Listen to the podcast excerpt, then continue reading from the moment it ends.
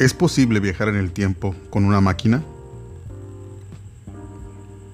Esta misma pregunta dio origen a una de las novelas de ciencia ficción más importantes que se han escrito, La máquina del tiempo, en 1895, escrita por Herbert George Wells,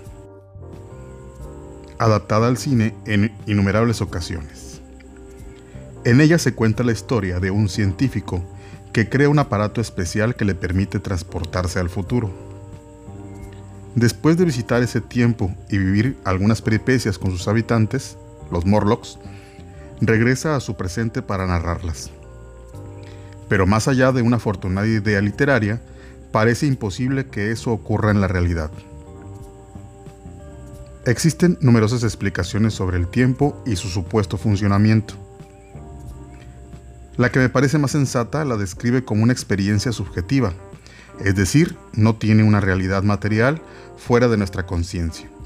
No se trata de un espacio o de un lugar a donde podamos ir o regresar.